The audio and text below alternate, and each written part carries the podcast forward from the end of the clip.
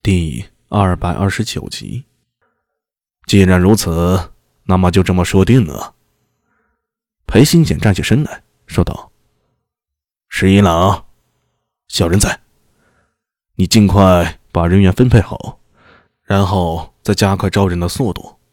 如今不良只有九十三人，距离本县所说的一百五十人底线还差得远，要尽快把人数填补齐了。就这样吧，本县还有公务。”就先走了，恭送县君。裴新简点了点头，迈步往外走。走到门口，他突然又停下脚步，指着周良说道：“二郎是个聪明人，十一郎不如让他做个通事，有什么事情可以让他去做，你只管统帅全局，尽快稳定长安县的局面。”通事，那是个什么职务呢？不良人里面好像没有这个职务吧？陈敏仪呢？有点糊涂，不过看周良站在苏大伟的身边，他立刻明白裴清简的用意了，举身道：“小人遵命。以前没有通史，不代表以后没有。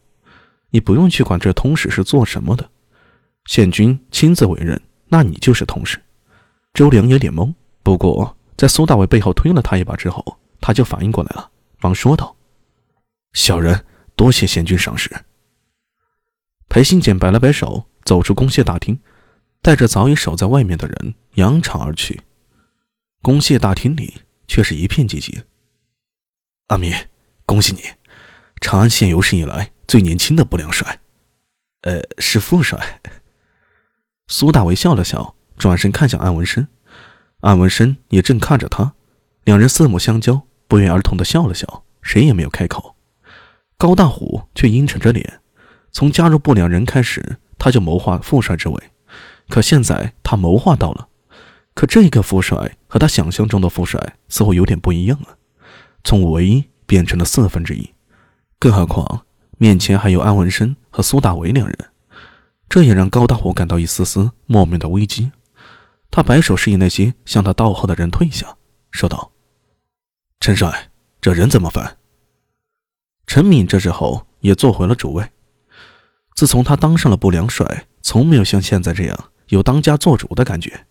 他笑了笑，说道：“高帅不必着急，这个人员呢还需要斟酌才好。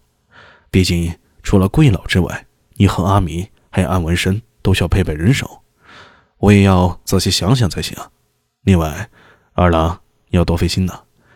县君委任了你通使之职，你可不能偷懒。”要尽快把人员给我配齐了。对了，上次你说菊德坊那边不肯交利钱，再去和他们谈谈。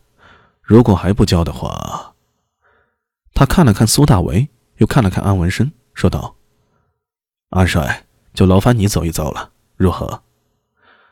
安文生笑着点了点头，目光却落在高大虎的身上。居德坊之所以不肯交利钱，不是因为别的，这就是高大虎在暗中作梗。现在选择权落在了高大虎的身上，高大虎的脸色变了，变得非常难看，他还不得不强行露出笑容，说道：“啊，陈帅，居德坊那边怕是有什么误会，就不用劳烦周同事和安帅了。我和居德坊的新业务也算有些交集，不如我去找他们说一下。看得出来，如果安文生过去了，少不得是腥风血雨，哪怕苏大为前去。”也会手段强硬。如果居德坊的新业务正因为此事而遭遇了损失，那肯定会迁怒于他。